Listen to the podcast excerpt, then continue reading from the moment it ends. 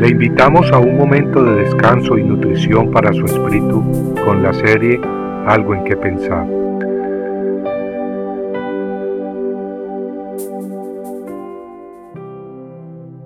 Jesús bautizaba.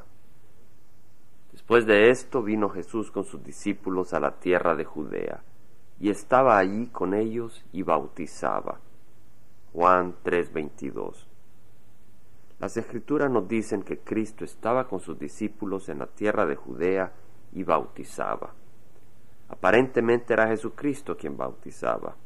Es más, en unos versículos más adelante, en Juan 3:26, leemos que los discípulos de Juan Bautista vinieron a Juan y le dijeron, Rabí, mira, el que estaba contigo al otro lado del Jordán, de quien diste testimonio, está bautizando, y todos van a él. Pero luego leemos en Juan 4.2 que no era Jesucristo quien bautizaba, sino sus discípulos. No, no es que la Biblia se contradiga. Dios no se contradice a sí mismo, mis amigos.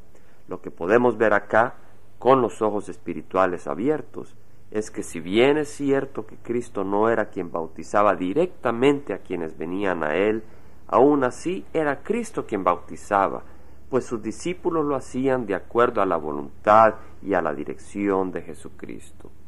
Y hoy en día Cristo sigue bautizando al igual que en los días de los apóstoles.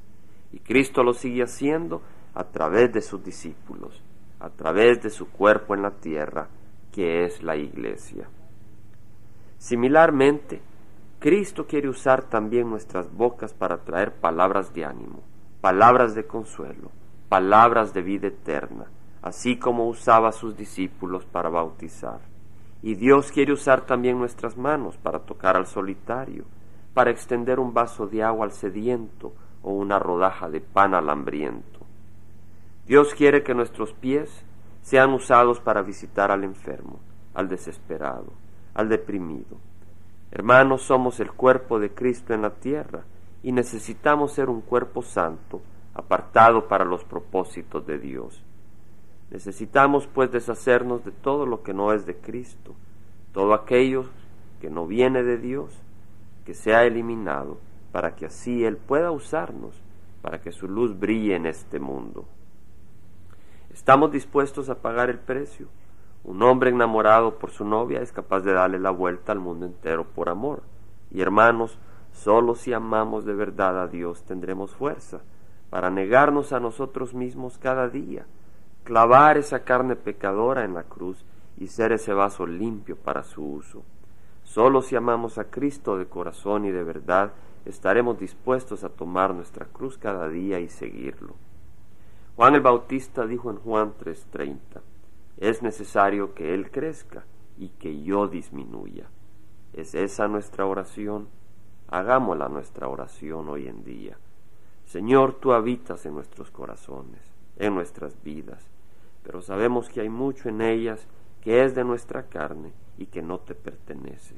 Hay muchas costumbres, hábitos y actitudes que no te honran, pero hoy te pedimos que tomes todo aquello que habita en nuestras vidas que no te pertenece y lo eches afuera.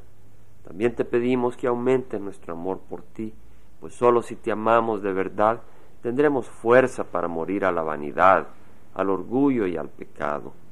Solo si creemos y habitamos en tu amor tendremos fuerzas para morir al egoísmo y al miedo, pudiendo así vivir para ti.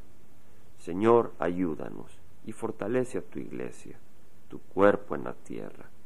Te lo pedimos en el precioso nombre de nuestro Señor Jesucristo. Amén. Compartiendo algo en que pensar, estuvo con ustedes Jaime Simán.